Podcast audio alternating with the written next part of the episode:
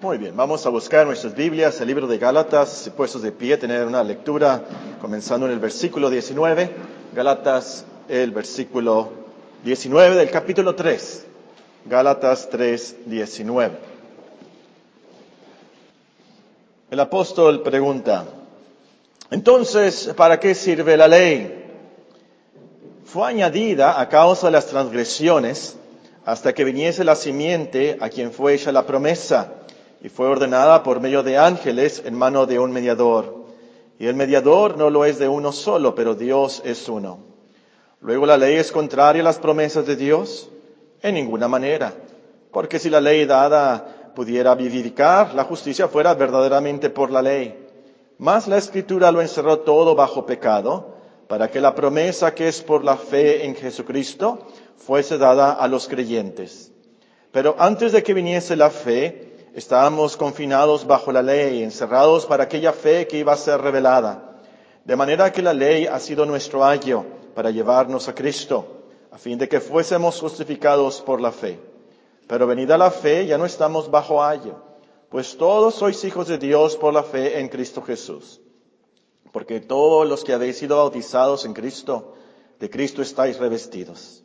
Ya no hay judío ni griego, no hay esclavo ni libre, no hay varón ni mujer, porque todos vosotros sois uno en Cristo Jesús. Y si vosotros sois de Cristo, ciertamente el linaje de Abraham sois y heredero según la promesa. Según las estadísticas, hay siete entidades en México donde la violencia contra las mujeres es muy alta.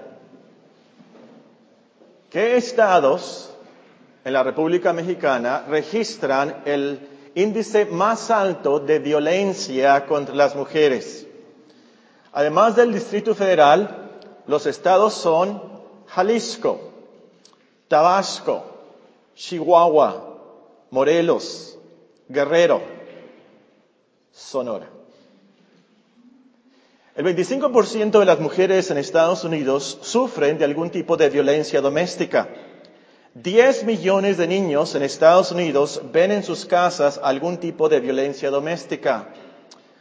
Un 38% de los asesinatos de mujeres a nivel mundial son perpetrados por el esposo. Es decir, más o menos 38% de las mujeres que son asesinadas son asesinadas por sus esposos.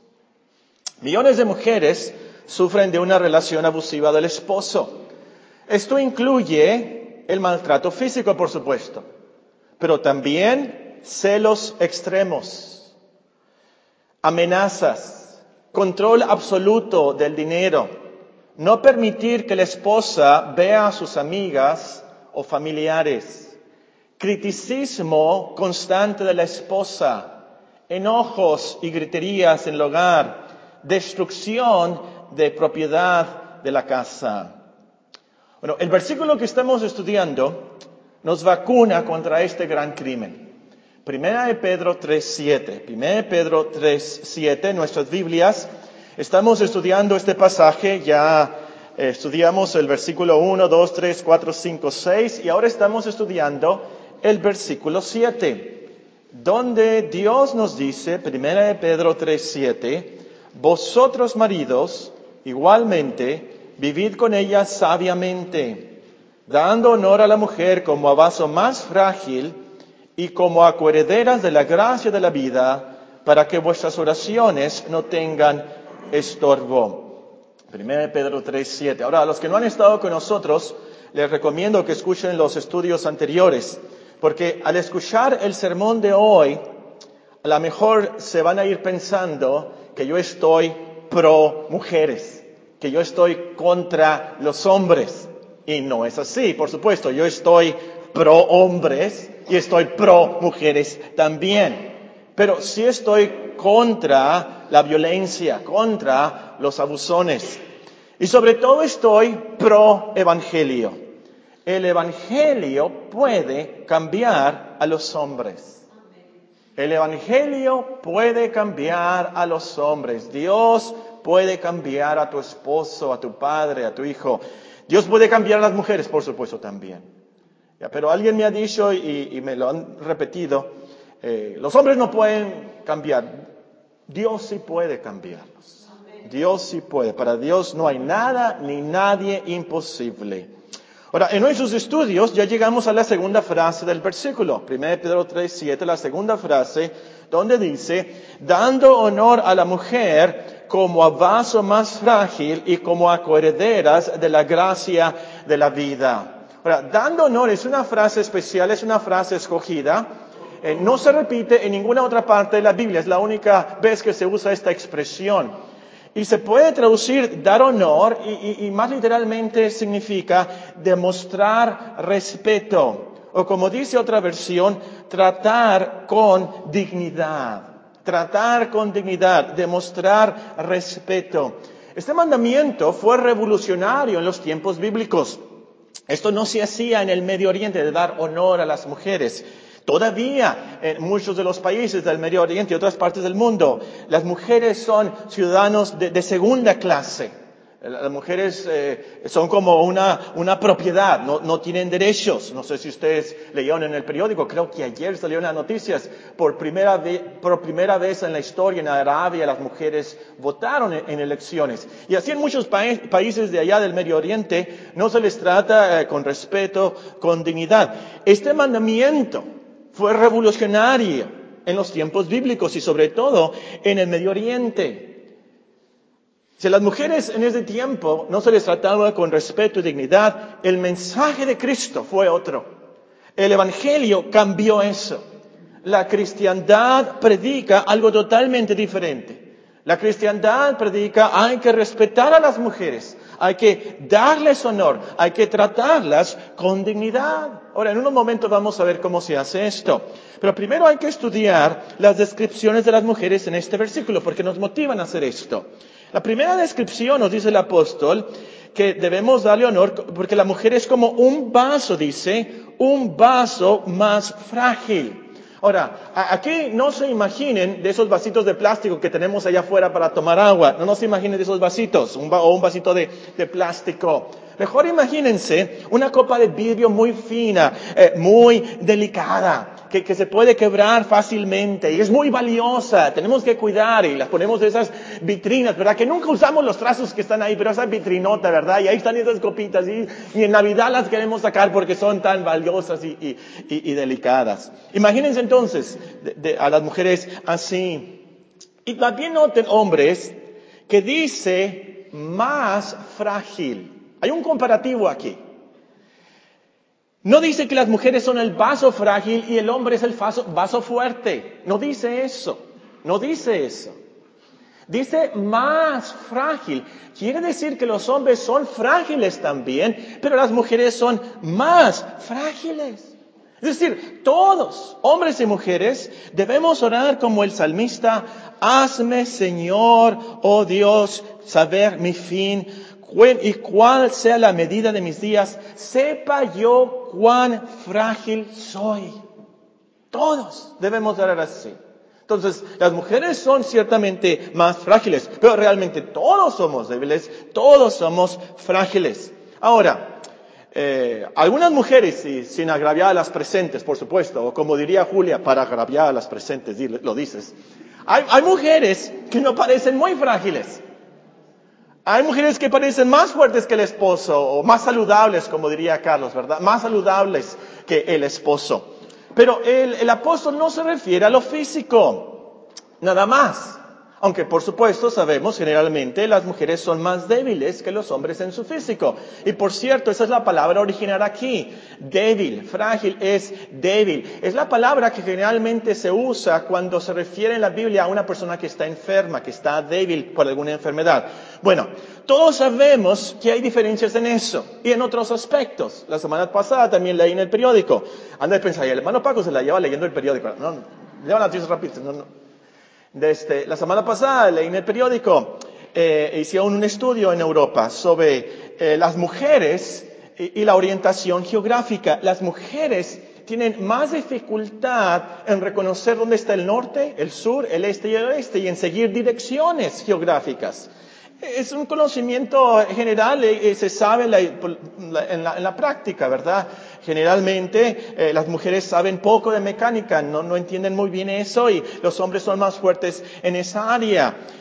Yo creo aquí que el apóstol más bien se refiere, a lo mejor el problema era de su esposa. Acuérdense que Pedro tenía esposa. Si tenía suegra, quiere decir que tenía esposa. El apóstol Pablo, Pablo menciona que Pedro viajaba con su esposa. Bueno, el caso es que para mí que aquí cuando el apóstol se refiere a estas más frágiles, se refiere más bien a su fragilidad emocional, a su fragilidad sentimental. Eh, es por algo que en la última frase del versículo 6, él aconsejó a las mujeres, no teman los peligros repentinos, esas amenazas, como ya vimos, de eso se trata. Las mujeres son más frágiles, más delicadas, porque para mí tienen más corazón. Pueden llorar más fácilmente, son más compasivas, son más empáticas, eh, simpáticas también, pero empáticas, ¿verdad? Que si alguien está llorando, es mucho más fácil para una mujer sentir lo que la otra persona siente y, llora, ¿verdad? No sé si les ha pasado a ustedes cuando eh, ustedes ven que alguien se cae, a usted le siente algo en, sus piernas, ¿verdad? Como si también usted estuviera cayendo, ¿verdad? Y le duele algo, hay algo que sienten. Las mujeres tienen esa empatía eh, de sentimientos. Eh, entonces les puede afectar más eh, la tristeza, les puede afectar más el accidente, les puede afectar, les afecta más la ansiedad, por ejemplo, los nervios, por supuesto, todo eso. Y es por eso nos dice el apóstol, que debemos de tratarlas con más respeto, con más cuidado, no se nos vayan a quebrar, no se nos vayan a poner catatónicas, por así decirlo. ¿Y qué vamos a hacer sin ellas entonces? Hay que tener cuidado, no se vayan a quebrar. La, la segunda descripción es más fuerte y más motivante. El apóstol nos dice que son coherederas de la gracia de la vida, dando honor a la mujer como vaso más frágil y como acorederas de la gracia de la vida. Creo que la expresión que hay que aclarar aquí es gracia de la vida, coherederas de la gracia. ¿A qué se refiere el apóstol Pedro? Por el uso bíblico podemos decir que se trata de la vida eterna que tenemos por la gracia de Dios. En otras palabras, nosotros no merecemos la salvación, el perdón de nuestros pecados, no merecemos la vida eterna, pero la tenemos por la gracia de Dios, por la misericordia de Dios. Les voy a leer unos versículos para comprobar esta verdad. El apóstol escribe, por ejemplo, en Romanos, pues si por el pecado de uno solo reinó la muerte, mucho más reinarán en vida por uno solo, Jesucristo, los que reciben la abundancia de la gracia y el don de la justicia, para que así como el pecado reinó para muerte, así también la gracia reine por la justicia para vida eterna mediante Jesucristo Señor nuestro. Y en Efesios conocemos el versículo que dice, aun estando nosotros muertos en pecados, nos dio vida juntamente con Cristo, por gracia sois salvos. Y en la epístola a título dice el apóstol, para que justificados por su gracia, viniésemos a ser herederos conforme a la esperanza de la vida eterna. Y ahí usa el mismo vocabulario, por cierto, de Pedro, ¿verdad? Para que justificados por su gracia viniésemos a ser herederos conforme a la esperanza de la vida eterna. Entonces, la frase gracia de la vida se refiere a la vida que tenemos por la gracia de Dios. Y esas son las buenas noticias del Evangelio. Tenemos vida eterna por la misericordia de Dios. Él nos perdona, nos salva de la muerte eterna por pura, pura gracia. Y, el punto de, nuestro texto es que delante de Dios las mujeres son iguales, porque ellas son coherederas de la misma gracia, son perdonados de la misma manera, tienen la misma vida eterna. Por eso leímos en Galatas 3, todos sois hijos de Dios mediante la fe en Cristo Jesús. No hay judío ni griego, no hay esclavo ni libre, no hay hombre ni mujer, porque todos sois uno en Cristo Jesús. Delante de Dios somos exactamente iguales. Ahora tenemos la palabra coherederas y esto nos lleva al meollo del asunto. Las mujeres, nos dice el apóstol, son coherederas. ¿Coherederas de quién? Es muy fácil, coherederas de Dios. porque es Dios quien da la vida, es Dios quien da la gracia. Como aprendimos en Romanos 8, nosotros recibimos la misma herencia de salvación. Somos hijos de Dios, coherederos con Cristo. Las mujeres también, de la misma manera. Entonces, tú tratas mal a tu esposa, tratas mal a la hermana, entonces maltratas a una hija de Dios. ¿Siguieron la lógica? Si son coherederas de Dios, si son hijas de Dios, si maltratas a una coheredera de Dios, entonces quiere decir que maltratas a una hija de Dios. Es por eso que le advertí a Morgan. Por cierto, ¿no iba a venir Michelle y Morgan en, esta temporada? Lo estamos esperando. Muy bien. Este versículo me recuerda mucho a Michelle y a Morgan porque es el versículo que prediqué en su boda.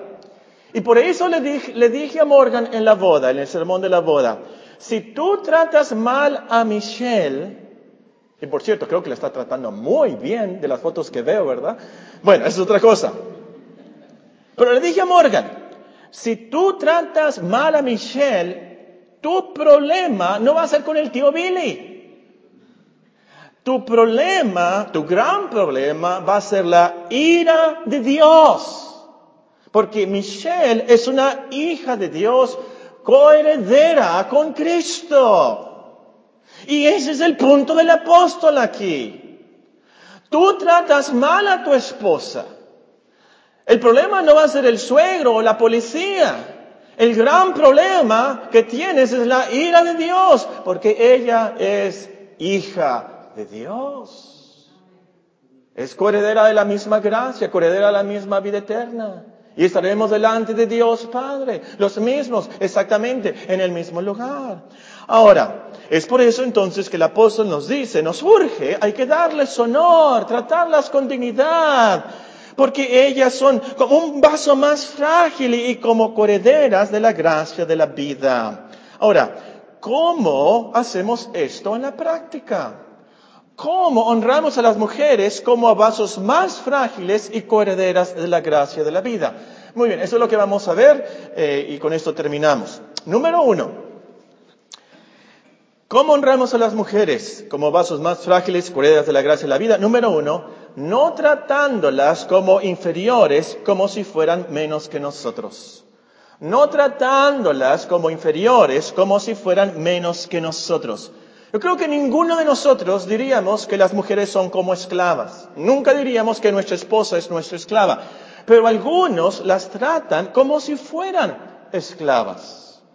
No les dan gracias por la comida que hicieron, por el trabajo, por cuidar a los niños, por limpiar la casa. No les dan las gracias. Todo lo contrario, puras órdenes. Tú estudiaste, estudiaste. Y las mujeres muy lindas y humildes y nobles, por, por supuesto, ¿verdad? Se quedan calladitas. No, hermanos, no son esclavas. Por supuesto que no. Recordemos que en Cristo son exactamente iguales. Y la verdad es que algunas mujeres, la mayoría de las mujeres son más espirituales que los hombres. Para nuestra vergüenza lo digo. O número dos, ¿cómo honramos a las mujeres como vasos más frágiles y correderas de la gracia y la vida? Recibiendo con humildad y gratitud sus consejos, sobre todo si son bíblicos recibiendo, escuchando con humildad y gratitud sus opiniones, sus consejos, sus amonestaciones, sobre todo si son bíblicos. El problema aquí es que los hombres somos muy orgullosos, muy soberbios.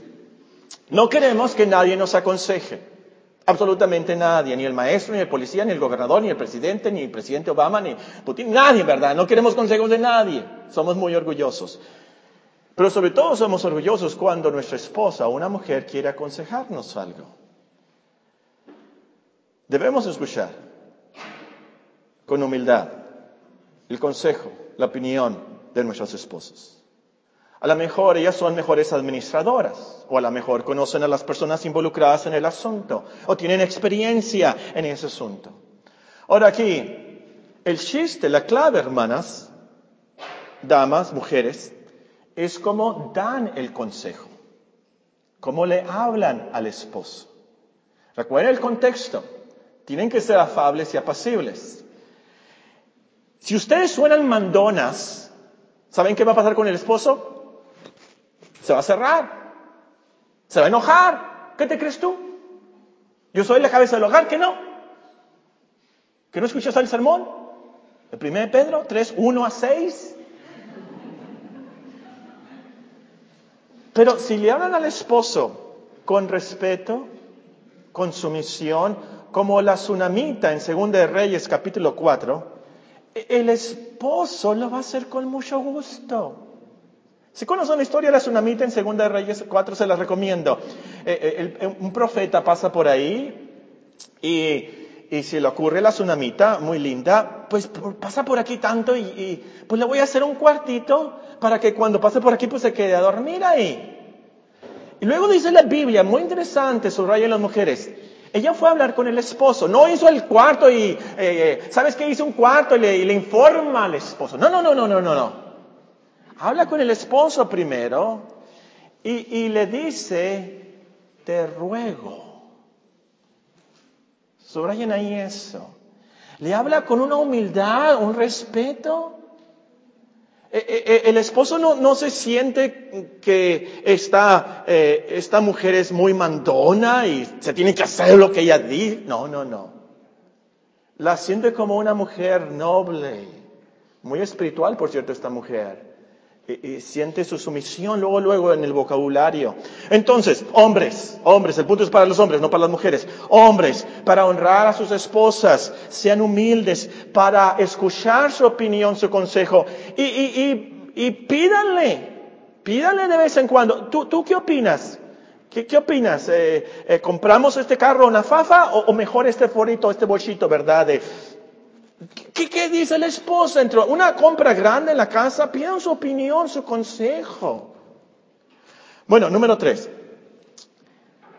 No menospreciándolas o criticándolas en público, especialmente delante de los hijos. ¿Cómo las tratamos como vasos más frágiles, correderas de la gracia y la vida? No menospreciándolas o criticándolas en público, especialmente delante de los hijos. Por supuesto, nunca debemos de menospreciarlas, pero menos en público. Eso los avergüenza, las avergüenza muchísimo. Y, la crítica no debe de ser crítica, por supuesto. Debe de ser una amonestación con sabiduría y bondad, como dice en Romanos. Y lo contrario se aplica aquí. Es decir, no hay que menospreciarlas, hay que apreciarlas exaltarlas en público. No cuentes lo malo, cuenta lo bueno de tu esposa. Honrala delante de todos, especialmente los hijos. Número cuatro. ¿Cómo honramos a las mujeres como vasos más frágiles y correderas de la gracia de la vida? Número cuatro. Permitiendo y animándola a usar sus dones y talentos. Permitiendo y animándola a usar sus dones y talentos. Hay mujeres cuyos esposos las encierran en sus casas. No las dejan salir para nada. Las tienen nada más a lo último como sus sirvientas y cocineras. De hecho, no las dejan ni participar en las actividades de la iglesia. No, no, no, no, no, no, no, no, como dicen en la Ciudad de México, ¿verdad? No, no, no, no, no, no, no, no. Por supuesto que no debe ser así. Deja que tu esposa desarrolle sus dones y talentos para Dios. Claro, mujeres, no se aprovechen y abandonen los quehaceres, los quehaceres de su hogar. Por supuesto que no. Pero los hombres debemos dejar que se desarrollen y progresen como la mujer de Proverbios 31. Esta es la tarea para las mujeres y para los hombres el día de hoy. Lean Proverbios 31. ¿Cómo es posible que esa mujer haga tanto? A veces sospecho que la mujer de Proverbios 31 ganaba más, ¿verdad?, que el esposo. ¿Cómo, hacía tanto? Pero se nota luego, luego que no abandonó a sus hijos. Se nota luego, luego que no abandonó cuidar su casa. Y se nota que el esposo estaba muy orgullosa de ella y los hijos también. Tarea, Proverbios 31. Muy bien. Número 5. ¿Cómo honramos a las mujeres como vasos más frágiles y correderas de la gracia y la vida, defendiéndolas en público? defendiéndolas en público. Por supuesto, si ustedes van ahí eh, por el mercado municipal, andan eh, comprando algo y alguien trata de pegarle a tu esposa, por supuesto, la vas a defender, por supuesto, pero no estoy hablando de eso. Más bien estoy hablando cuando alguien hable mal de tu esposa, tú defiéndela. Tú defiéndela. Habla bien de tu esposa. Eh, no permitas que otros, y aquí necesito la traducción de Daniel o alguien que sepa inglés, put her down. Eh, es más que menospreciar, es que la, la humille en verdad. No dejes, no permitas que otros hagan eso. Número seis, en penúltimo lugar, siendo caballerosos. ¿Cómo cuidamos, cómo tratamos a la mujer como el vaso más frágil, como corredera de la gracia de la vida, siendo caballerosos? Ahora, este es un arte, una virtud perdida en nuestros días. Y una hermana, eh, no voy a decir nombres aquí porque Anita se va a enojar, me dijo hace como dos semanas que a veces las mujeres tienen la culpa. Las mujeres tienen la culpa de esto porque no permiten que los hombres sean caballerosos. Ellas abren la puerta. Ellas a, nuestros, días hasta pagan la cuenta del restaurante, de los tacos o del hot dog. Ellas están pagando, ¿verdad? Hombres, sean caballerosos. Padres, enseñemos a nuestros hijos para que la próxima generación sean caballerosos. En último lugar, ¿Cómo honramos a las mujeres como vasos más frágiles y correas de la gracia y la vida, tratándolas con mucho amor? Tratándolas con mucho amor. Cuando yo era estudiante, los sábados, los sábados teníamos que limpiar nuestros dormitorios, todos los días, pero especialmente los sábados. Y en la universidad teníamos nuestra, nuestra propia radiodifusora. Entonces, la música que tocaban en la radio era escogida especialmente por eh, cristianos, por las autoridades ahí de, la universidad. Bueno, el caso es que eh, había una canción, y no sé si a ustedes les, les pasó o les pasó, una canción que escuchaban en su niñez y que el resto de su vida está ahí, que está, y que de vez en cuando se espera, y está la misma musiquita, y la, eh, van de vacaciones, van en el carro y de repente la musiquita, es está ahí siempre, ¿verdad? Bueno, resulta que cantaban o tocaban una canción en la radio en mis tiempos, eh, en, esa, radio, que se me quedó y hasta este día no la puedo olvidar. Por más que quiera, no la puedo olvidar y siempre está ahí.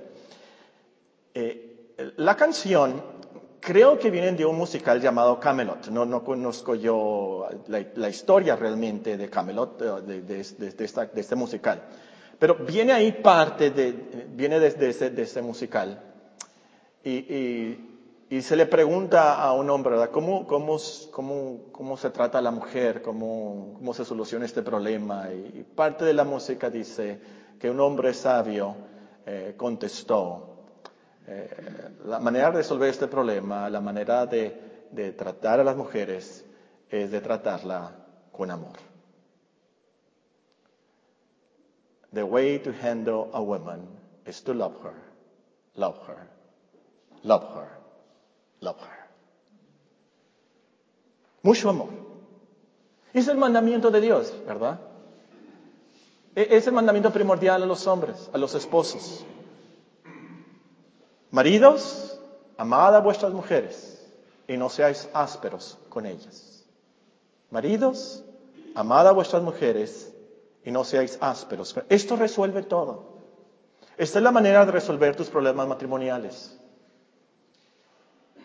La mujer muchas veces está reaccionando y es como es porque no la estamos amamos, no la estamos amando como la debemos de amar. Porque si tienes el amor, sobre todo como vimos la semana pasada, de, 1 Corintios 13 para con tu esposa, e, ese amor va a, cubrir una multitud de pecados y fallas de tu esposa. Ese amor te va a llevar a, tratarla con, cariño, con ternura con misericordia. E-, ese amor te va a llevar a perdonarle todo, como Cristo te perdonó a ti. Ese amor te va a llevar a soportarle todo, a creerle todo, a esperarle todo. Porque el amor todo lo soporta, todo lo cree, todo lo espera. Ahora, usted me dice, pero Paco, yo no puedo dar honor a mi esposa. Si la conocieras, me vas a entender.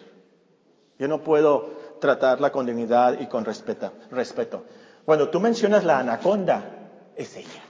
Ella es la anaconda. La rencillosa, enojona, iracunda de proverbios. Ella es, si supieras. Y Paco, realmente a mí se me hace que ella no es salva. Bueno, mi respuesta es, te casaste con ella, ¿verdad? Te casaste con ella. Debiste de haber checado esto antes de casarte. Por eso es tan importante que te cases en el Señor. Tú no puedes abandonar a tu esposa. Y déjame preguntarle a tu conciencia, ¿cumples tú con tu parte? ¿Cumples tú con tu parte como esposo? ¿Estás obedeciendo el mandamiento de Dios amarla a ella así como Cristo amó a la iglesia?